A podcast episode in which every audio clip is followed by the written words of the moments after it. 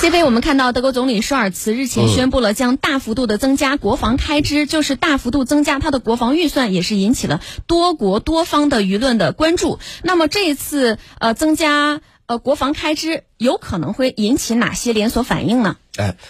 呃，应该这么说呢，就是说德国的这一次在啊军事开支方面的这个提升，它的这个呃这个举动呢，确实引起了很多人的关注。呃，而且呢，它接下来的连锁反应，其实应该说是整个的俄乌事件的多米诺骨牌的系列效应。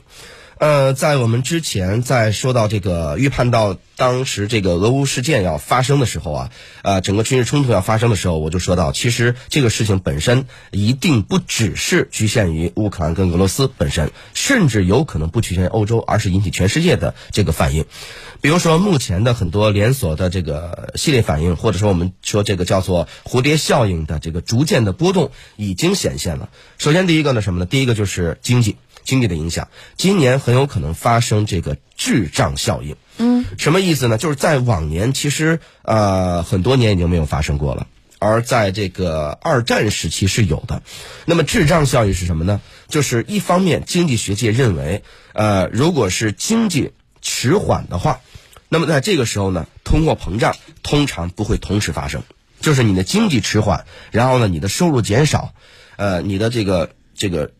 呃，跟失业率这个走低，就是这个这个不好找工作，失业率走低，以及最后的通货膨胀率的增高，这些东西是不可能同时发生的。但是在历史上就曾经发生过一次，那就是在这个呃当时的是整个的大家经济啊全部都是在走下行，在这个时候呢，同时通货膨胀又在往上的这个飞升，就是东西涨价。但是你的收入又在减少，嗯，这种情况，说实话是在经济学层面上，我们认为是一个呃最为悲观的一个效应的显现，在历史上曾经有过一次，那么这么多年没有过。通常两个呢是只会发生一个，发生一个，就是当年我们认为的这个呃经济危机，经济危机就是要不就是通货膨胀的飞速上涨，要不然就是你的经济急速的下行或者发展迟缓。但是呢。呃，以目前这个，因为俄乌事件整个的发生，因为毕竟俄罗斯包括乌克兰在内啊，它是一个能源生产的大国，呃，整个的世界上这个石油是这个呃这个第二是呃这个这个俄罗斯啊，包括这个天然气啊，天然气第二是俄罗斯，然后这个呃前几啊第三应该就是这个。呃，石油俄是俄罗斯，嗯，呃，当然这个第一都是美国啊，所以呢，可见呢，这俄罗斯在世界上它的这个能源是输出大国。那在这个时候呢，当发生这个俄乌事件以后啊，整个的西方国家对俄罗斯进行制裁，这个呢，包括我们的这个外交部发言人啊，包括的这个呃我们的驻美国大使秦刚啊，包括这个联合国的啊秘书长，其实呢都对外。有过类似的表态，也就是说，大家要谨慎使用制裁的这个手段，因为呢，这种制裁啊，不仅是伤敌一千，自呃自损八百的问题，而是呢，对整个的世界的经济将会产生致命的影响。那么现在呢，这个情况会有所显现，而且是逐渐显现，几乎这可能是成为一种一种趋势，就是未来几年，本身我们的整个的经济啊，就是因为现在的这个因为疫情导致的整个供应链的中断。那么很多国家呢，确实在全球化在推动方面面临着很大的问题。我们是希望这个全球化能够继续的，而且我们是说实话，是从全球化开始，我们进入到这个世贸组织以后，我们是全球化的红利的这个享受到全球化的红利的。但是呢，由于这个啊百年未有的这个新冠疫情的这个爆发，而且迟迟无法减退，再加上。这次的俄乌事件造成的经济事件的叠加，那么恐怕在预期在未来的很长一段时间内，呃，基本上我们这个这代这代人呢，说说有一个词儿叫“活久见”，是吧？你活了很长时间，很多问题在过去历史上，呃，你一代人都未必能见到一回，但是我们这代人恐怕很多事儿都能叠加到一块儿去见到了、见识到了。所以，这个很多的年轻一点的这个经济学者。他们研究滞胀效应的时候呢，他们没有经历过，他们是从历史书上看到的，就是比比较年轻的，比如说像七零后、八零后，是吧？尤其八零后这一批人，我们是没有见到过的。但是呢，很多的研究这个经济呢，你都可以亲身经历一回了，是吧？你更好研究了，这很有可能我们会现在还没有啊，但是呢，逐渐是往这个趋势走的。这是经济方面，那么在政治方面呢，更是如此。比如说。呃，我不知道这个之前我们应该是评论过关于德呃韩国的大选。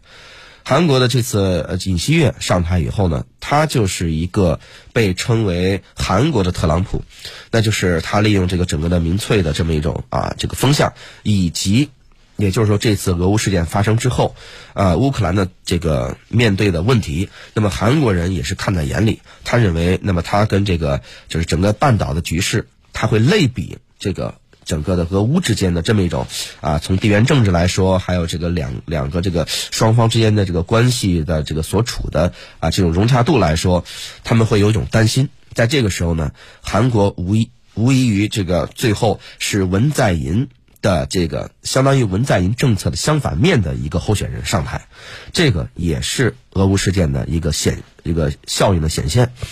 同时，德国呢也是啊，因为我们注意到德国呢是。二战的战败国，德国跟日本，因为当年那个纳粹跟法西斯嘛，呃，那么战败国呢，当时不允许他发展自己的军事装备，那后来也有了，德国跟日本都有军军队了，但是呢，他只能，你看日本叫自卫队，就是你只能行使自卫，也就是说，当别人攻击你的时候，你是用来这个保护自己的国土的。但是你是没有攻击能力的，嗯，是防御。对，然后呢是防呃采取一个防御的措施的，但是呢，因为这件事以后，所有的国家都认为，就是说我的安全、国土安全，如果是交到别人的手上，我恐怕没有那么的保险。那在这个时候呢，这个显现的效应出现了，就是德国认为我也得增加这个军费，因为它作为欧洲的一个大国。那么在长久来说的话，可能德国包括法国跟俄罗斯之间，因为俄罗斯要寻求一种欧洲安全战略的这个秩序的重建，那这个时候呢，德国就会认为说，那我跟法国作为这个欧洲这个大国的话，那么你要寻求整个的秩序的重建的话，恐怕。要动我的奶酪，那在这个时候，我们未来是否会也发生一些冲撞呢？但是你作为一个军事大国跟核大国，而我这边没有核武器，同时军事方面呢，我是有限的。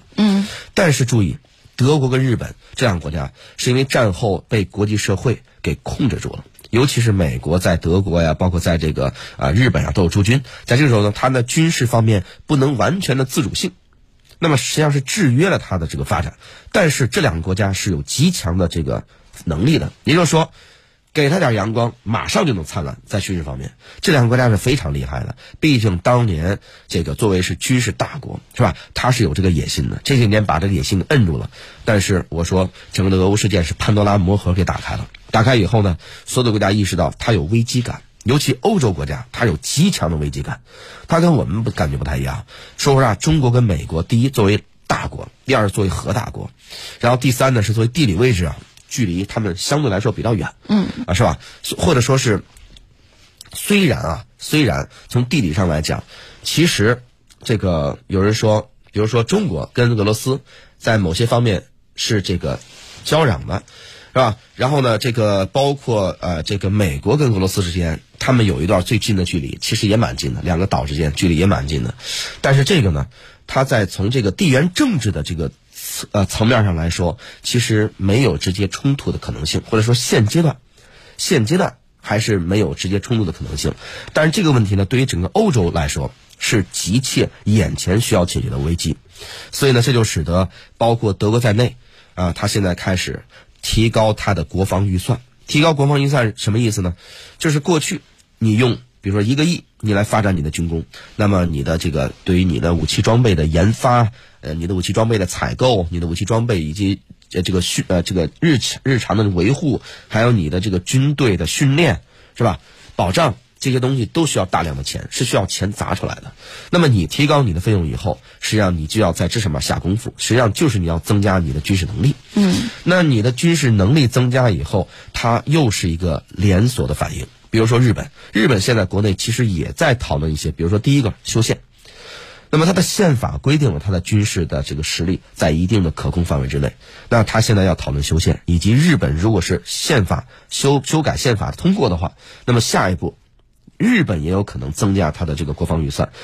那么这两个国家啊，说实话，它在过历史上它做过什么，大家心知肚明，而且他在军事上面他是极有这种能力的，大家不要低估他。现在他军事上面不是一个强国大国，其中一个根本性的原因就在于，在二战之后在建立了新的安全秩序以后，大家把它制约住，把它摁住了。但是很有可能这个是一个连锁反应，以及接下来呢是在经济层面上，也就是说呢，所有的国家当它的不安全感增加以后，每个国家都认为我需要把我的全产业链控制在我自己的国家手里边，因为我要搞合作是没机会了。比如说，德国跟俄罗斯在搞这个北溪二号的这个啊天然气管道的这个建设，但是因为这件事以后，这个项目给搁置了，或者说这项目基本上是寿终正寝了。那么。欧洲就需要想办法去在能源方面寻找寻找新的替代国。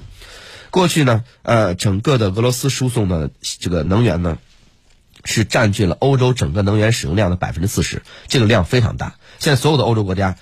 从安全角度来衡量，那么就是说，在过去大家所有认为的是，呃，我安全放在其次，因为过去的这么多年发展下来以后。呃，就是全球化最飞速发展的时候，大家认为安全议题不是主要议题，因为世界和平，主主要国家大大体上世界和平，虽然也发生了包括像中东的一些系列战争啊等等这些，包括在呃欧洲也发生过一些，比如说咱们说这个呃对南联盟啊什么之类的，但实际上从两千年之后，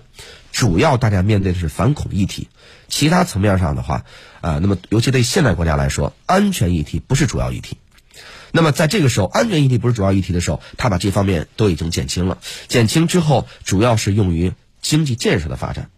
经济建设是各个国家是可以互相合作的，而军事安全的发展是需要少部分国家抱团取暖的。那接下来呢？当这个事情发生以后，它最主要的就是引起全世界的不安全感。大家认为战争有可能一触即发。在这种情况之下，那么所有的国家将。把经济建设跟经济发展是放到第二位了，而把国家安全放到第一位了，这个一定不是我们想看到的。因为中国这么多年的发展下来以后，我们是吃了这个全球化的红利，我们是吃了经济发展的红利。经济越向好，我们这个国家发展的越速度越快。而现在呢，基本上在经济发展方面，全世界给按了一个暂停暂停键。那么恐怕接下来全世界该怎么走？恐怕这是一个问题，而现在呢，所有的问题都是整场的俄乌这个危机所产生的连锁的反应，是它的多米诺骨牌的一角又一角，后续会一系列的，这才刚刚开始。哎呀，各位见证历史吧。好了，进段广告，广告之后我们继续回来。您正在听的是私家车看天下。